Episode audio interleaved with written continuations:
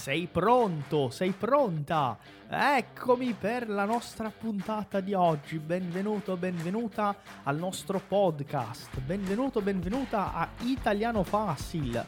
Sono Ronaldo Siliveri e oggi sono veramente molto contento di averti qui per questa puntata che sicuramente sarà molto interessante. Seja muito bem-vindo, muito bem-vinda a este episódio do Italiano Cast. Sou o professor Ronaldo Siliveri e vai ser um prazer acompanhar você nessa jornada rumo à fluência da língua italiana.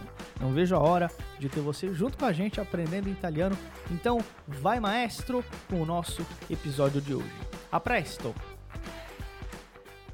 Dai, buonasera! Buonasera Eliane, buonasera Sida. Mm, buonasera Carlos. Buonasera, ragazzi, stavo finendo il Shimahan e litigando con il computer. No? ecco, come state? Bene? Buonasera Kellen, buonasera José Vilmar, buonasera Jackson. Come state? Bene, io parlo qua, ma io leggo i commenti là.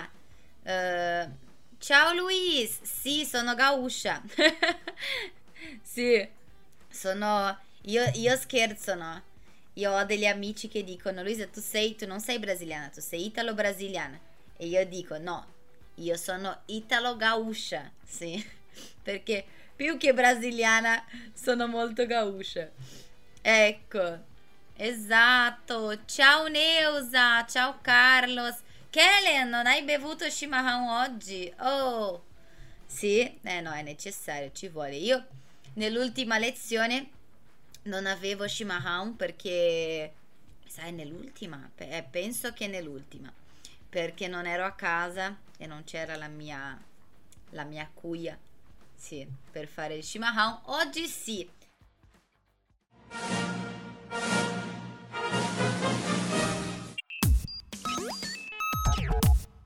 Você sabia que o Italiano Fácil é a única escola online de italiano do Brasil que traz os alunos para estudar aqui na Itália, esse reconhecimento não tem preço. E os nossos alunos, quando realizam os programas de imersão na cidade de Firenze, eles percebem a verdadeira importância de estudar numa escola reconhecida, uma escola que tem uma bagagem e que faz um trabalho muito sério. Se você também gostaria de fazer uma imersão avançada em língua italiana, olha, o primeiro passo participar do nosso curso completo de italiano. Se você quer saber mais sobre a nossa formação, se você quer saber mais sobre o nosso trabalho, se tornar um aluno do Italiano Fácil e ter a oportunidade de fazer uma imersão aqui na Itália, não perde tempo e entra agora aí, ó, italianofácil.com. Vou repetir, italianofácil.com. Lá você vai encontrar um link para falar diretamente com a nossa equipe pelo WhatsApp e eles vão tirar todas as suas dúvidas. Va bene? Eu estou esperando por você. Un saluto grandissimo ai DJ, schiaccia play, andiamo avanti con la nostra puntata di oggi. Dai ragazzi, oggi sì, cosa importante. Oggi noi non parliamo di cose livello A1. Oggi il nostro livello è B1, B2. Ok? Allora, la lezione è di livello B1, B2, sì, e i nostri esercizi sono di livello B1 e B2 e io parlerò con voi come un livello B1 B2. Ok? Va bene? Se vi serve qualche spiegazione, chiedete pure, non c'è problema. Vi dico tutto che dovete sapere, però sì, uh, oggi la nostra lezione è livello B1 B2. Va bene? Dai! Allora, Uh, oggi noi parliamo, sì, di situazioni ipotetiche. Cosa sono secondo voi situazioni ipotetiche? Cosa significa questa cosa? Situazioni ipotetiche. Dico, che è il nome della nostra lezione. Sì? Sei bella oggi Luisa, ti sei truccata, il liner è tu. Eh no, ragazzi. Se devo essere sincera, esiste una cosa che si chiama depressione esiste una cosa che si chiama medicina. Sì, e quando nella depressione noi aggiungiamo la medicina, tutto cambia. Sì, io quando adesso sto bene. Ecco, Allora, ti sei truccata, importante perché quando parliamo di truccarsi, sì, eh, è verbo riflessivo, usiamo, usiamo ausiliare S. No, no, ma è bello, è bello. Oggi, oggi mi sono preparata per la nostra lezione. Sì. Esatto, una situazione ipotetica. Maricene, che cosa significa? Pode acontecer non parlo portoghese. Se io devo capire in italiano, che cos'è? Esatto. Grazie Maricene. Un bacio. Allora, ecco, Eliane dice, sono cose, situazioni ipotetiche, sono cose che possono, sì, meglio, la, lei ha scritto che non sappiamo se succederanno io, succederò sarebbe io. E anzi non usiamo succederò, sì, perché succedere è accadere e io non accado, sì, la cosa accade. Allora, sono cose che non sappiamo se succederanno o meno, sì? Esatto. Perché mi piace molto questa uh, questa definizione di, mm, di, Eliane?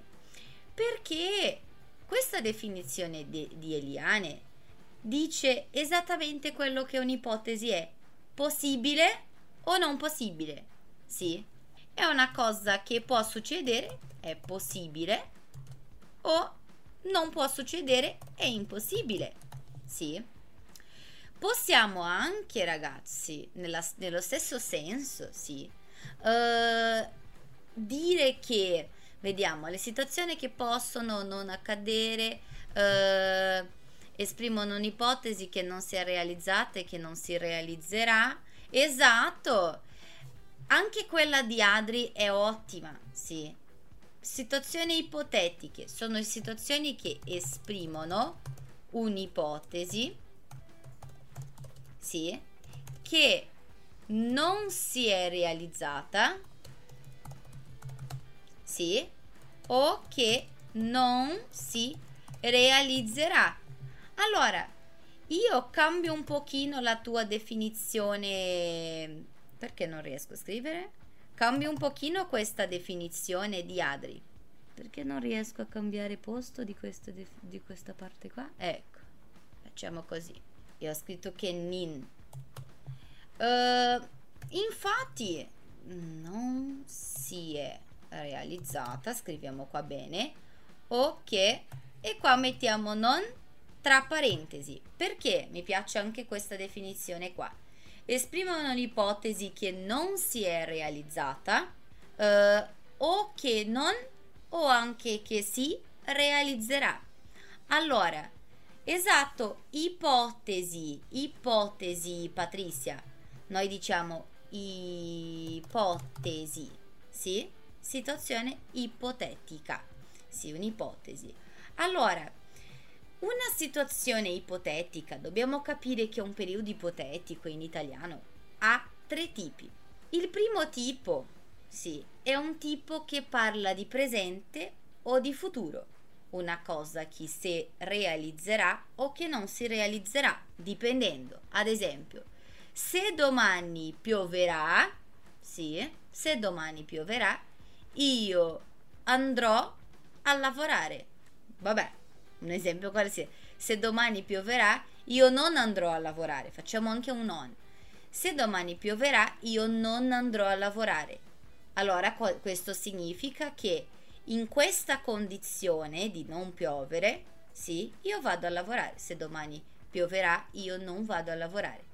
Invece se è il contrario, cambia tutto. Se domani non pioverà, io vado a lavorare. Questa cosa si può realizzare o non si può realizzare. Non sappiamo, pensiamo domani, vediamo, mm, è piovuto o non è piovuto? Sì, sta piovendo o non sta piovendo? Si può o non realizzare? Qua noi stiamo facendo ipotesi, sì, una cosa che non sappiamo ancora, ma è possibile. Esiste anche un uh, un'ipotesi di possibilità, sì, ma che non è tanto, tanto possibile. Tu vedi che cambia già un pochino.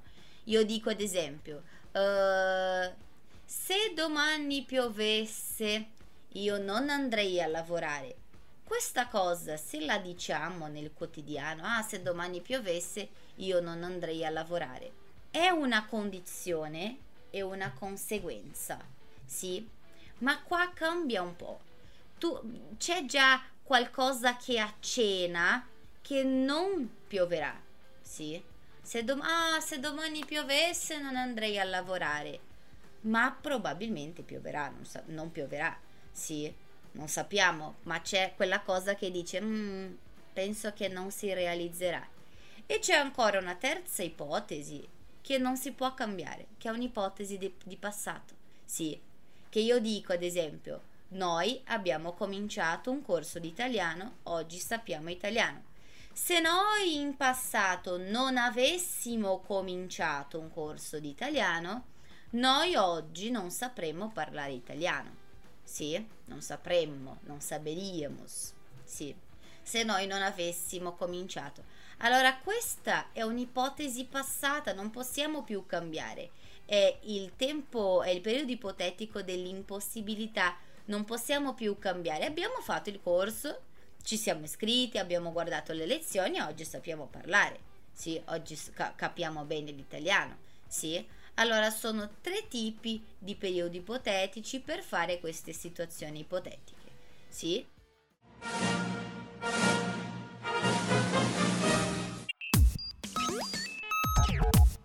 Você já conhece a loja oficial do Italiano Fácil? Venha ver os nossos produtos exclusivos. São baralhos de conversação, iniciante, intermediário e avançado, camisetas exclusivas de vários modelos e cores e quadros temáticos da Itália. Na nossa loja você também tem o um livro exclusivo Hackeando a Aprendizagem da Língua Italiana, O Caminho da Fluência, escrito pelo professor Ronaldo Siliveri.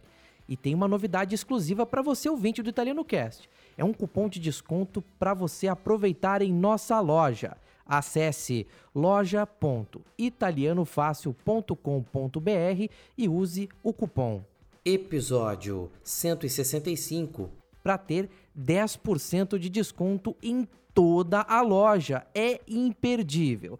Repetindo, acesse loja.italianofácil.com.br e use o cupom para aproveitar o desconto. Ti aspettiamo e andiamo avanti con la nostra puntata. Uh, voglio cominciare la lezione di oggi con una frase che è la nostra frase della lezione. Sì. Dopo vi faccio alcune ipotesi.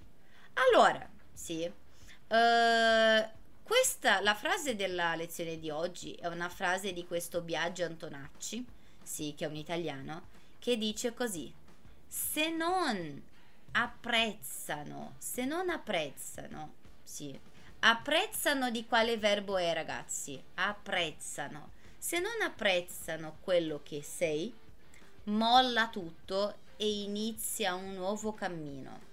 Rispettare ciò che sei è un dovere, sì, è una necessità tua. Questo apprezzano, appunto, brave line, viene da apprezzare, sì? Se e quando diciamo se non apprezzano, usiamo un loro, ma loro chi? Chi non apprezza? Se non apprezzano. Questa cosa vedete che è impersonale. Se le persone non apprezzano, se le persone con le quali tu lavori non apprezzano quello che tu sei, se i tuoi familiari non apprezzano quello che tu sei, molla tutto. Questo molla è del verbo mollare, sì, cioè lascia stare le cose, molla e inizia un nuovo cammino. Rispettare, sì, esatto, sono le persone in generale, bravissima Cleide rispettare ciò che sei, cioè rispettare quello che sei, la persona che tu sei, è un dovere. Sì, ciò vuole dire questo o anche quello. Sì. Allora, rispettare quello che tu sei come persona è un dovere, è necessario. Sì, è una bella frase. Siete d'accordo che se qualcuno non, non apprezza quello che siamo, dobbiamo mollare e iniziare di nuovo? Mollare è come desistere, appunto. Esatto. Mollare è come desistere, non fare più. Sì. Ecco, lasciar stare. Sì. Se io dico ah, lascia stare, lascia stare ah, molla. Dimenticati di quello che stavo dicendo. Sì. Ecco. Io sono d'accordo, ragazzi. È, un, è una frase un po' un po' pesante, sì, nel senso eh, mollare tutto non è mai facile, sì, però essere, sì, trovarsi in un posto dove la gente, soprattutto le persone con, la, con le quali tu hai un rapporto diretto, sì, e, e grande, cioè sono persone molto presenti nella tua vita, se queste persone non ti apprezzano, come ti sentirai, no? E questa cosa ti fa più male per un lungo periodo che la fine di questo contatto e tutto, no? Ecco, ricominciare è, una, è un'azione anche di coraggio. Sì, ci vuole molto coraggio per ricominciare quando questa cosa, anche se non è la cosa migliore, ci rende comodi. Si dice, ah, io sono comodo qua, lascia, lasciamo stare così. A volte ci fa più male che cambiare tutto. Sì. Vabbè, ragazzi, No- la nostra lezione oggi è una lezione di periodi ipotetici, di situazioni ipotetiche. Allora, voglio cominciare con questa frase qua, ma voglio che la frase sia completa da voi. Sì? Allora, se nel fine settimana potrò fare quello che voglio, io dite cosa voi farete se nel fine settimana potrete fare quello che volete. Ditemi voi, io Luisa se nel fine settimana potrò fare quello che voglio, io dormirò molto. Sì? È, quel, è questo che sceglierò di fare. Sì? Dormirò molto, prenderò un po' di sole. Sì? Allora, bene. Bravissima. Bravissima Elaine. Io andrò al mare. Se nel fine settimana potrò fare quello che voglio, io andrò al mare. Sì. Qual era l'altra risposta? Vediamo. Viaggerò. Sì. Viaggerò. Viaggerò. Vediamo se c'è un modo per mettere questa cosa. Ecco, così. Andrò al mare, viaggerò. Guarderò un film. Sì. Guarderò un film. Ok, andrò al supermercato a fare la spesa. Ecco, andrò al supermercato. Sì. Ciao Eloisa. Viaggerò, andrò in campagna. Campagna, attenzione. Sì. Ho iniziato la cosa. Eh. Beh, anche tu dormirai, Cleide. Sì. Ecco, uh, andrò in Italia. E se potrò fare tutto quello che voglio, andrò in Italia. Sì, è una bella cosa, se, se fosse possibile, sì. Viaggiare tutti i fine settimana, io adorerei farlo. Sì. Bene ragazzi, andrò a visitare i miei amici. Bene, andrò a teatro, Carlos, attenzione, andrò a teatro, la preposizione. Sì. Roseli, quando usiamo bere al futuro è irregolare. Io berrò uh, una bella birra. Sì? Ecco, berrò una bella birra. A teatro, Carlos, quando usiamo teatro, a teatro, sì, e usiamo al solo se è un teatro specifico. Andrò, andrò al teatro municipale, sì? al teatro. Tararà. Sì. Mangerò una bella pasta e berrò un buon vino. Ok, uscirò con mia mamma per passeggiare. Perfetto, ragazzi. Allora, questo primo, questo mm, primo periodo qua, noi abbiamo sì, un periodo ipotetico di primo tipo. Quasi sempre possibile, sì, quasi sempre possibile. Posso andare al mare? Boh, se ho dei soldi, sì. Posso viaggiare? Se nel fine settimana potrai fare tutto quello che vuoi, tu puoi fare questo, sì, puoi andare al mare, puoi viaggiare. In quelle condizioni tu puoi fare la cosa. Questo tipo di periodo ipotetico, sì, noi usiamo presente oppure futuro perché si può ancora fare. Sì, allora io uso presente, futuro. Se io ho dei soldi, sì, io mangerò un panino. Se nel fine settimana vado da da Elaine, noi berremmo una birra, sì Possiamo usare allora presente presente. Possiamo usare presente futuro e possiamo usare futuro futuro. L'unica cosa che è un po' strana è usare futuro presente. Ad esempio, se nel fine settimana io potrò, che è un futuro, fare quello che voglio, io vado. Sì? Allora, questa cosa viene un po' strana.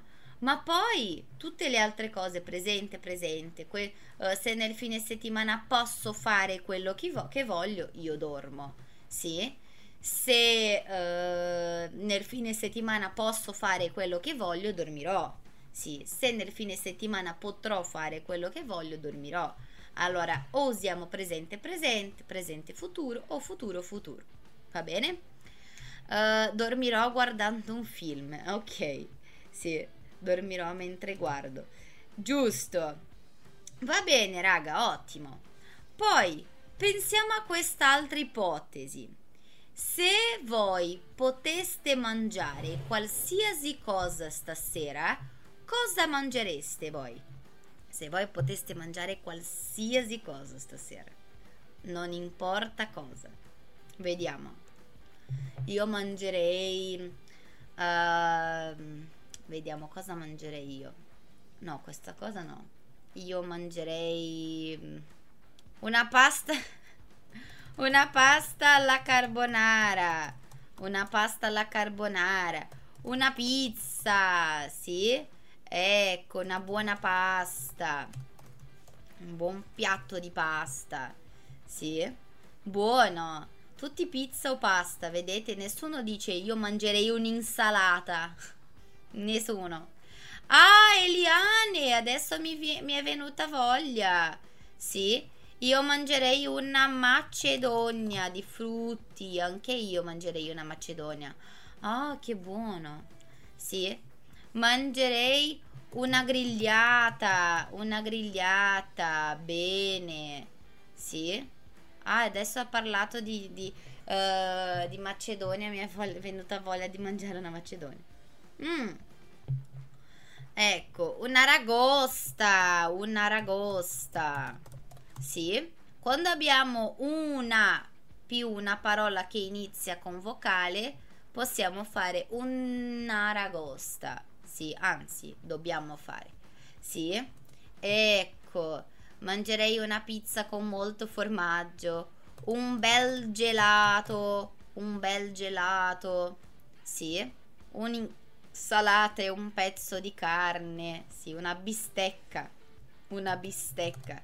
Allora, bene, Teresina ha parlato dell'insalata, vedete io che sbaglio. Risotto ai gamberi, mangerei un piatto di un piatto di risotto ai gamberi, buono, buonissimo il risotto ai gamberi. Sì. Bene ragazzi, allora vedete che diversamente da quest'altra ipotesi che avevamo fatto, sì, questa è, anco, è un po' irreale, sì, nel senso che è possibile, sì, però probabilmente non si farà, sì. È possibile mangiare una pasta alla carbonara? Sì, se prendete il telefono uh, uh, potete scaricare iFood e ordinare una pasta alla carbonara o una pizza o un, o un bel gelato, sì? però probabilmente non, non lo farete. Sì, è irreale, non è molto una cosa che si farà. Invece, questo tipo qua, il terzo tipo, è un pochino diverso. Sì. Ehm, è un tipo che non è più possibile, sì, perché oggi, ad esempio, l'argomento della nostra lezione sono le situazioni ipotetiche. Sì, l'argomento è questo, non possiamo cambiarlo. Invece posso fare un'ipotesi nella mia testa, ma un'ipotesi che io sono che io ho la coscienza che non è vera. Sì, è impossibile. Ad esempio, se io avessi potuto scegliere l'argomento della lezione di oggi, io avrei scelto se fosse se l'argomento della lezione di oggi fosse della vostra scelta, quale argomento sarebbe? Quale, quale sarebbe l'argomento della lezione? Ecco, dice Marta, faccio la Macedonia una volta alla settimana, così mio marito prende al lavoro. Che bello! Quale sarebbe l'argomento della vostra scelta? Se oggi, se avreste potuto scegliere qualsiasi argomento, io avrei scelto uso di C. ah! Usi di C. Sì? Ecco. Ah, mangerei un piatto di sushi insieme a Adriana. Ok. Uh, un, una lezione di livello A1, dice Carlos. Luisa come cantante. Con te partire. Vabbè. Musica, dice Celia. Musica. Musica. Preposizioni. Sì, vediamo. Eh, avrei scelto una canzone. Ah, lezione sulla, su di una canzone. Eh, la prossima settimana possiamo fare una lezione culturale, una lezione di musica. Sì. Cose da mangiare. Sarebbe uso di C, CNE. Volete uh, lezione di CNE? La grammatica mi è piaciuta. Ecco. Allora, ragazzi, eh, qua, no? Se parliamo, se io avessi potuto scegliere l'argomento della lezione di oggi, io avrei scelto usi di C. Però, ragazzi, vedete che questa è un'ipotesi impossibile, perché l'argomento della, mm, della lezione di oggi è già stato scelto, sì? Noi sappiamo già qual è l'argomento della lezione di oggi, non posso semplicemente cambiare. Allora questa è un'ipotesi impossibile. Sì, non è più possibile, non possiamo cambiarla. Sì. Questa ipotesi impossibile noi non facciamo con gli stessi verbi di prima. Prima abbiamo visto qua, ad esempio, vediamo. Oh, come facciamo? Ecco. Qua noi avevamo presente, presente, presente, futuro, futuro, futuro. Invece qua, se io potessi mangiare qualsiasi cosa stasera, io mangerei. Questo potessi è un congiuntivo imperfetto. Sì, congiuntivo. Il oh, non è la non è non, non prendetevi dalla paura, eh. È congiuntivo, io non so, sapete che è facile. Congiuntivo imperfetto con condizionale semplice. Questa cosa è un congiuntivo imperfetto con un condizionale semplice. Ok? Semplica, no, semplice. Ops. Semplice. Ok? Va bene?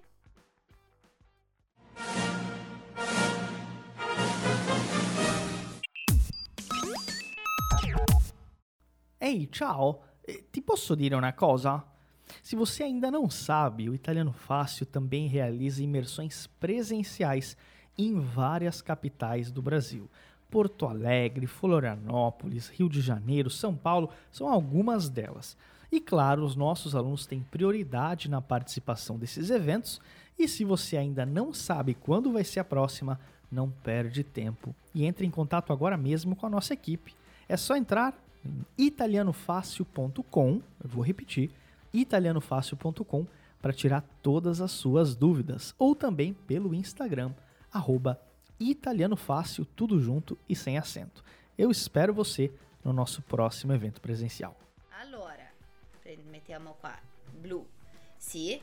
Questo qua invece, non prendetevi dalla paura solo per il nome, è un congiuntivo tra passato con un condizionale composto. Sì? Ah, che difficile! Esatto, facciamo degli esercizi proprio per praticare. Sì? Facciamo così. Mentre le ragazze di, uh, vedono il giorno in cui andranno a mangiare sushi. Sì? Noi parliamo di situazioni ipotetiche, ok? Mm. Vai. Allora, noi abbiamo, per parlare di situazioni ipotetiche, tre possibilità di ipotesi.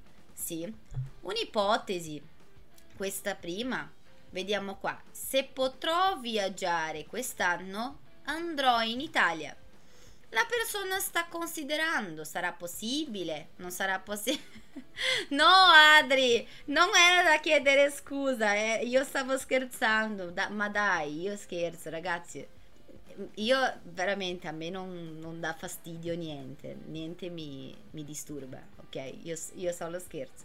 Vabbè, se potrò viaggiare quest'anno, andrò in Italia sì, e l'unico problema di, di, fissare un giorno per andare a mangiare sushi durante la mia lezione è che io non sono invitata. Se mi invitate io sono contentissima, ok? Cioè, tranquille, potete andarci, però io devo anche essere invitata poi. Ok, e se non posso andarci, almeno una, scatto- una scatola con dei pezzetti di sushi, dei pezzi io me la merito, sì, aspetto qua, mandate via posta, sì, mi arriva, mi arriva. Ebbene, mm.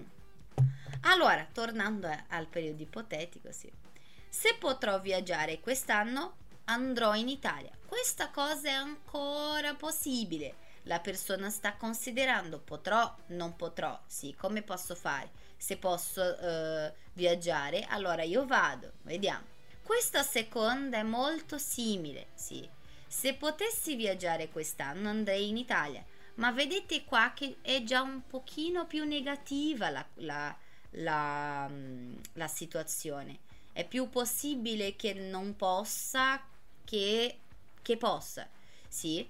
Invece questa terza, se avessi potuto viaggiare l'anno scorso sarei andato in Italia Ragazzi, è già passato, non possiamo cambiare. Questo è il periodo ipotetico dell'impossibilità perché par- parliamo di passato, non di quest'anno, ma l'anno scorso, se avessi potuto viaggiare, sarei andato.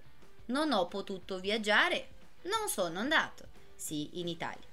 Allora, uh, il, primo, il primo tipo, sì, come abbiamo già visto anche in altre lezioni, è questo periodo ipotetico che chiamiamo periodo ipotetico della realtà, sì, in cui c'è un'ipotesi che nella condizione messa lì c'è sempre una condizione, quello se è molto reale o molto probabile, sì, che era l'esempio quello lì Uh, se potrò andare in Italia, sì, se potrò viaggiare quest'anno andrò in Italia, sì, se più tardi sei al bar, magari passo a trovarti. Se tu sei, io passo. Se tu non sei, non passo. Cioè, è molto probabile che la persona possa, sì, e che vada lì. Allora, se lei va, anche io vengo. Sì. Se più tardi sarai al bar, magari passerò a trovarti. Questa cosa, ragazzi, usiamo molto, sì, Attenzione, uso nel quotidiano di questo periodo. Usiamo molto quando sappiamo già che la persona va al posto. Sì? Lei ti dice ad esempio, ah, prendiamo un caffè e tu, e tu dici, ah, io oggi sarò in centro di pomeriggio. Sì? E la persona dice, ah, se tu sarai in centro di pomeriggio, passerò anche io in centro per prendere un caffè con te. Se tu, vai, se tu fai così, allora vengo anche io. Sì. Ah, cosa farai questo fine settimana? Stavo pensando di, uh, di fare un giro insieme. Ah, io andrò al, al centro commerciale. Ah, se andrai al centro commerciale, verrò con te. Io vengo con te. Sì, verrò. Questa cosa è reale e molto probabile. Sì, usiamo sempre questi due tempi. Sì, perché siccome parla di una situazione probabile e molto possibile e reale, parliamo di presente o di una cosa, di un futuro imminente, un futuro come tra due ore, un giorno, o un futuro un po' più lontano, un anno, una settimana, tutto, ma sempre futuro, sì. Ricordiamo che futuro non è sempre molto futuro. Futuro è oggi alle 10, ad esempio, è futuro. Sì. Allora, noi usiamo nella parte della condizione, sì, se più tardi sei al bar, se più tardi sarai al bar, noi usiamo il tarana o il futuro semplice, sì, per esprimere condizione. Quali sono i tempi che usiamo per esprimere condizione? tararà o il futuro semplice? Quali sono? Qual è l'altro? Futuro semplice oppure? E vedete ragazzi che la cosa per capire, sì, questa, questo nostro uh, periodo ipotetico è che dobbiamo capire che sempre che si fa un periodo ipotetico si parla di una cosa che potrà accadere o, o forse potrà accadere o che non potrà più accadere, ma sempre pensando a una condizione. Sì, sempre pensando a una condizione. Se più tardi sei al bar, io passo. Allora c'è sempre una condizione per fare l'az- l'azione. Sì? Se c'è la lezione della professoressa Luisa, io imparo il periodo ipotetico, sì. Se stasera la lezione finisce presto, io guardo Big Brother Brasil, sì. Così, se una condizione e una conseguenza. Io non guardo, non so se voi guardate. Bello, poi mi raccontate le i pettegolezzi. Sì?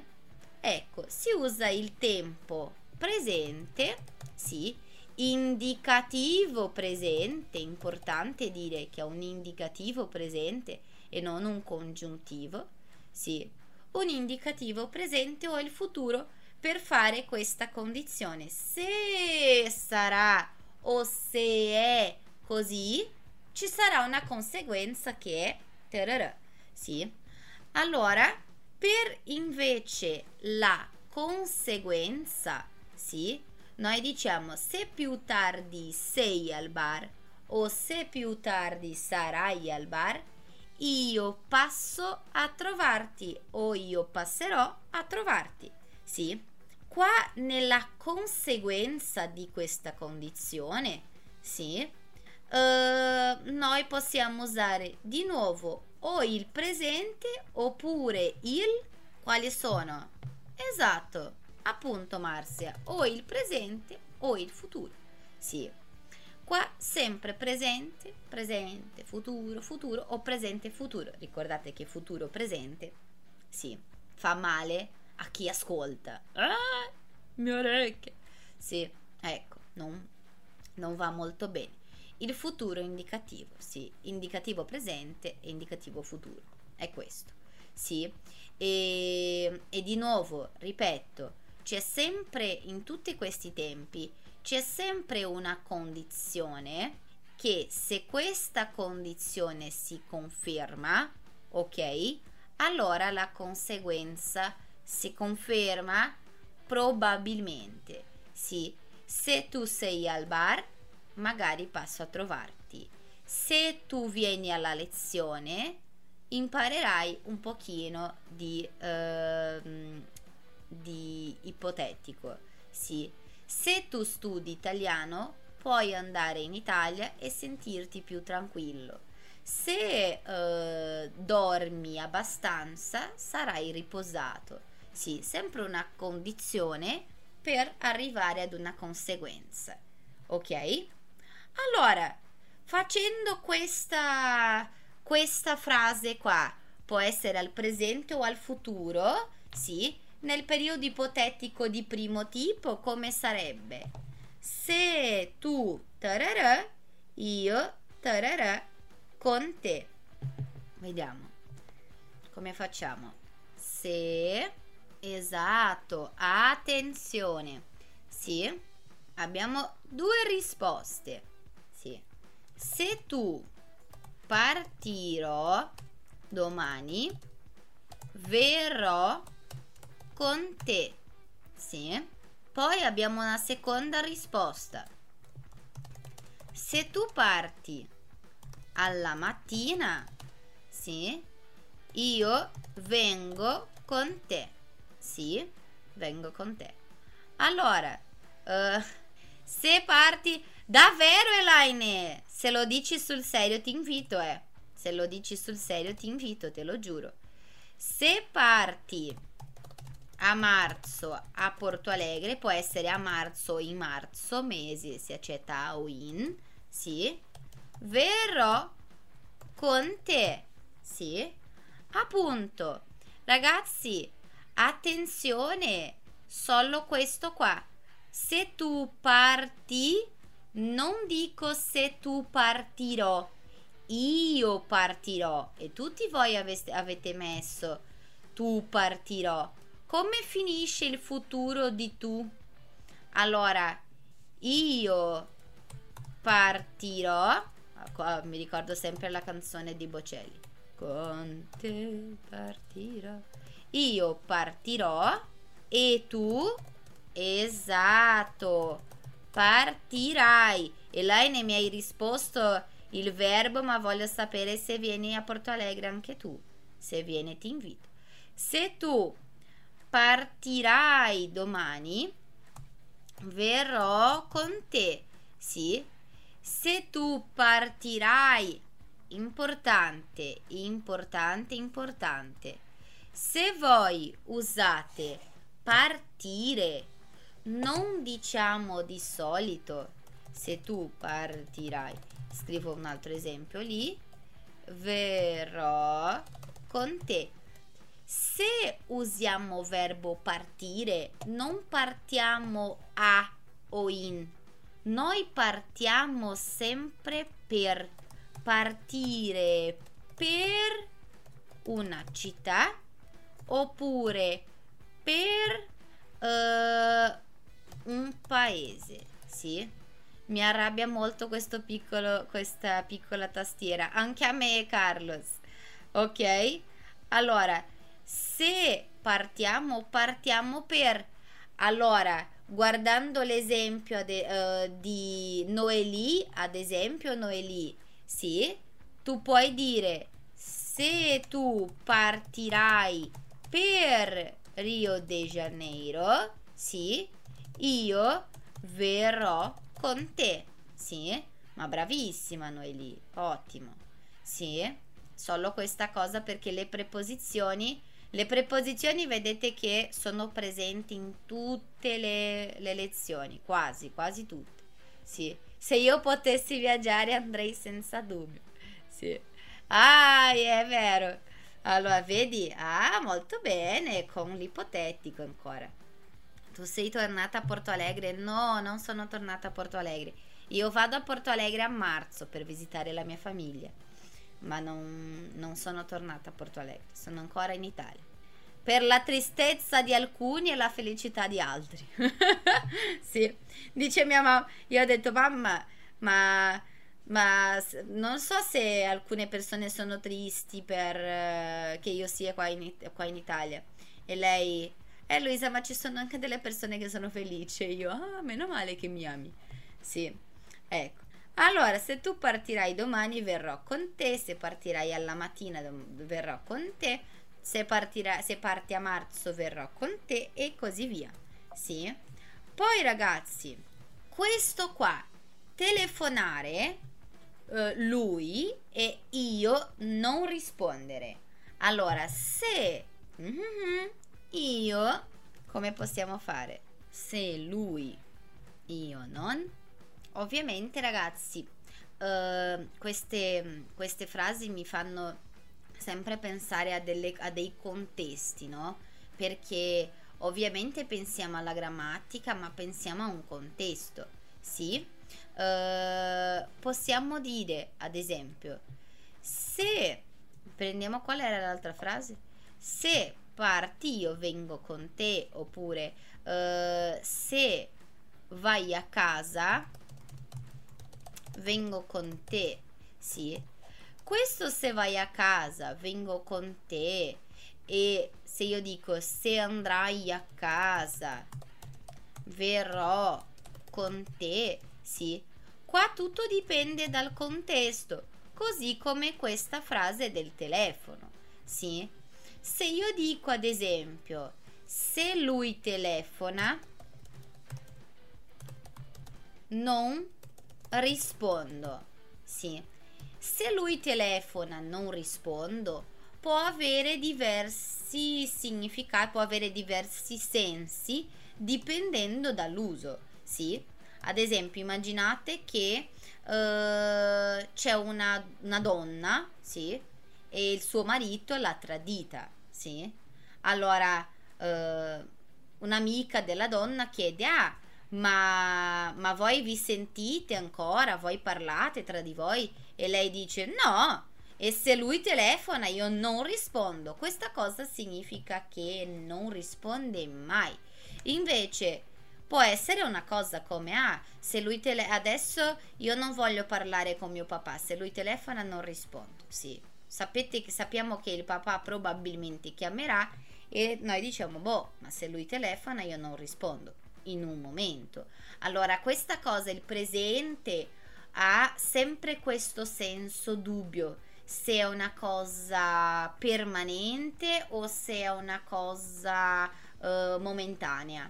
Sì, ha sempre questa, questo doppio senso che dobbiamo capire dal contesto e da quello che la persona dice a noi. Sì. Se lui uh, telefona, se lui telefona a me, telefoniamo a qualcuno per chiedere scusa non risponderò. Eliane, perché? Perché non rispondi, poverino? Ti vuole chiedere scusa. Posso dire non rispondo a lui oppure non gli rispondo?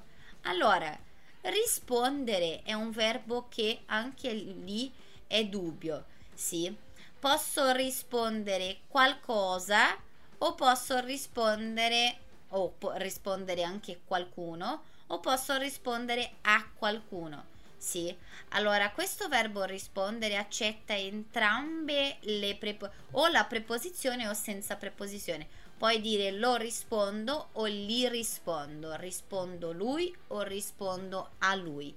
Sì, Carlos, puoi dire non rispondo a lui oppure non gli rispondo o anche non rispondo lui o non lo rispondo. Sì, verbo rispondere a questa cosa. A volte viene usato come indiretto con la preposizione a, a volte come diretto senza preposizione. Sì, va bene. Preghissimo Carlos.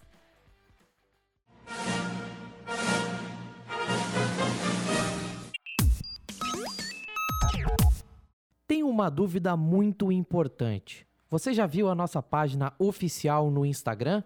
Não? Então corre no Italiano Fácil, arroba Italiano Fácil, para acompanhar as nossas publicações. São conteúdos com muitas informações e curiosidades sobre a vida na Itália. Além disso, você tem muita prática de italiano com o nosso material exclusivo. Você aprende muito da Itália sem sair de casa e somente abrindo o seu celular. Acesse no Instagram, arroba Italiano Fácil e nos siga. Conto com você para curtir e compartilhar momentos e curiosidades italianas por lá. Va bene? Vamos dar sequência ao nosso episódio de hoje. Allora, ragazzi, poi vediamo qua un altro. Uh, questo qua, se tararà, io non tararà in barca. Vi ricord- eh, ricordiamoci, raga, che questi verbi come nevicare, come eh, piovere, come che ne so, grandinare, che è cadere la, le grandine, sì, uh, le grandini. Uh, tutti questi verbi che parlano di tempo usiamo sempre alla terza persona perché non è che io piovo, sì, o io pioverò, sì, perché io non piovo, io non pioverò, la pioggia piove, sì. E allora, come sarebbe? Se, ta-da-da, Ah, non? Mm-hmm. Appunto. Se... Oh, madonna, c'è questo telefono che mi sta dando un po' fastidio. Giusto. Se pioverà, sì, non andrò in barca. Sì, se pioverà non andrò in barca. Uh, se la settimana prossima o nella settimana prossima pioverà, non andrò in barca. Bene, così pratichiamo anche questi avverbi di tempo la settimana prossima, domani, dopodomani. Sì. Se piove domani, ecco, se piove domani non andrò in barca. Giusto? Sì. Se piove domani non andrò in barca. Quale altra cosa? Se piove nel fine settimana non potrò andare in barca a pacchettare. Ottimo, Elia. Elia ne ha fatto la sua storia. Ottimo, lo adoro. Sì. Uh, se pioverà non andrò in barca, se pioverà non vado al cinema. Sì. Ecco, non andrò al cinema. Sì. Uh, ecco Carmen, se pioverà stasera non andrò in barca. Sì. Se pioverà stasera non andrò in barca. Sì, sempre qua futuro. Stiamo facendo un'ipotesi al futuro. Ragazzi, è possibile che ci sia la pioggia? È possibile. Sì. È anche possibile che non ci sia? È anche possibile che non ci sia. Sì, periodo ipotetico della possibilità, della realtà. O è reale, che probabilmente succederà, o è solo possibile. Sì, ad esempio, nella previsione meteo adesso dice che domani mattina nevicherà. Allora io dico se nevicherà manderò una foto ai miei studenti. Se non nevicherà non manderò la foto. Semplice, sì. È possibile che nevichi? È possibile. È possibile che non nevichi? Sì. Ok? Allora, uh, questa qua voglio vedere con voi perché è un errore che accade spesso. Non, qua il verbo è esserci. Non esserci vendite, il negozio chiudere. Se tararara, il negozio, vediamo come farete questa frase qua. Questo è importante. Vediamo insieme. Sì. Perché noi siamo abituati, ragazzi, a usare sempre il verbo esserci. Il verbo esserci, perché, per chi non si ricorda, è il verbo del c'è e del ci sono. Sì, verbo esserci, nel senso di esistere. Sì, ok? Allora, come sarebbe per voi? L'isola di Paquetà. Allora, Esatto. Ottimo Elaine. E ottimo Marzia. Esatto ragazzi. Qua quando facciamo un tempo, un periodo ipotetico di primo tipo, presente presente, sì, noi possiamo dire se non ci sono vendite, il negozio chiude. Sì? Mi ricordo una situazione, no?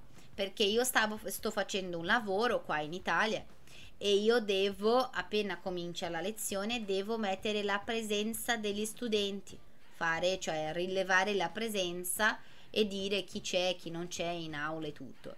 E mi ricordo che una mattina mi sono dimenticata, sì, e mm, la coordinatrice del, del progetto ha detto Luisa, se non rileviamo le presenze, loro non ci pagano, sì, non pagano il corso, ok? Quelli che offrono il corso. Se non mettiamo le presenze, se non rileviamo le presenze, loro non pagano, sì? Va bene Kellen, un bacio. Ecco, la stessa cosa, se non ci sono vendite, il negozio chiude, oppure se non ci saranno vendite, il negozio chiuderà. Semplice, è una legge, sì, della, della, dell'imprenditoria, sì. Se tu hai un negozio, il negozio lavora con vendite, sì, allora se non ci sono, se non esistono vendite, sì, il negozio chiude. Se non ci saranno vendite in questo negozio, il negozio chiuderà. Allora, ricordatevi una cosa importante. Questo ci sono e questo, questo c'è, questo ci sono, questo ci sarà e ci saranno. Sono verbi che non hanno soggetto. Allora, io non posso dire se il negozio non ci sarà vendite perché il negozio sarebbe un soggetto. Allora, se il negozio non avrà vendite, chiuderà, sì. Oppure se non ci saranno vendite in questo negozio, se non esisteranno vendite in questo negozio, il negozio chiuderà, ok? Allora, questo non ci sono, non ci saranno, è quando non esiste un soggetto, noi parliamo di esistere, sì.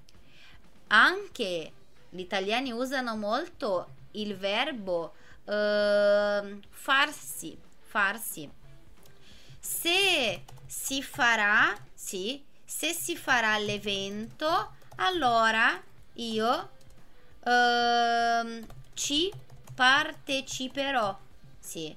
Se si farà, cioè se ci sarà l'evento, allora io parteciperò. Cosa per, per le mamme che portano i bambini a scuola.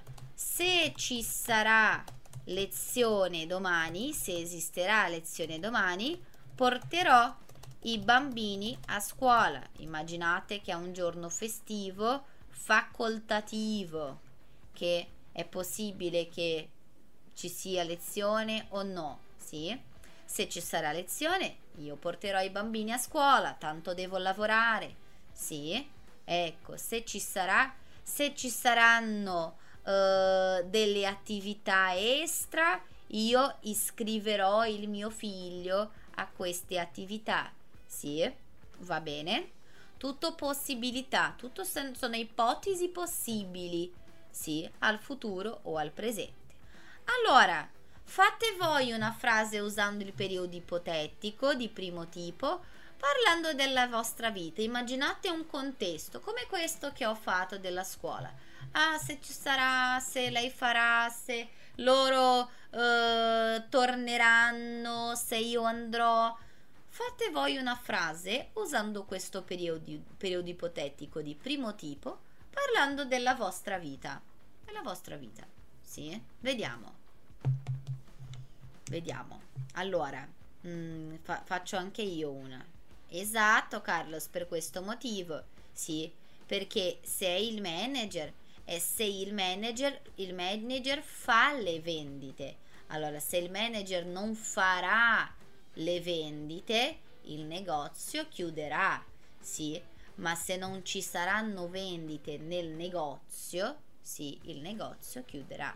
Uh, faccio io. Se mm, farà caldo quando andrò in Brasile, sì, non avrò vestiti da portarci, da portare in Brasile, perché adesso solo vestiti di freddo in questo paese. Ecco. Quando faceva caldo io ero sempre a casa a lavorare, adesso che fa freddo esco, allora solo vestito di freddo. Sì? Ah, allora, se domani, allora vediamo qua, se farà se farà bel tempo domani andrò al mare. Per davvero, Maria Frondana? È davvero questa frase? Ah, che bello andare al mare. Quanto tempo non vado al mare? È molto bello, goditi il mare. Sì. Andrò al, ma- al mare. Sì. Uh, se domani, importante, Noelia ha detto così, se domani avrà una festa per il compleanno di Naila, io ci andrò, io andrò alla festa. Sì, dobbiamo usare questo ci per riprendere questo alla festa. Sì? Allora, domani ragazzi, se io uso il verbo avere, qualcuno deve avere. Chi? Quale persona avrà una festa? Non esiste un soggetto qua. Sì. Allora invece di avrà, io non uso avrà, io uso ci sarà. Sì, perché avrà è come possederà. Se domani possederà una festa o esisterà una festa? Esisterà una festa. Allora, avrà è come possederà. Sì, possedrà infatti. Di possedere, sì. E ci sarà è come esisterà. Ok? Esisterà una festa. Uh, se faccio una buona... Ah, questo è importante. Tararà, una buona amica, dice Marzia. Non sarò mai da sola. Sì, questa cosa è importante, ragazzi, che anche io ho imparato con il tempo. In italiano non si dice fare un'amica o fare un amico. Noi diciamo se farò una buona o se farò amicizia, fare amicizia oppure avere un'amica, sì? Se avrò una buona amicizia, sì? Se conoscerò degli amici, ok? Ma noi non facciamo amici, noi facciamo amicizia, ok? Va bene? Non facciamo amici.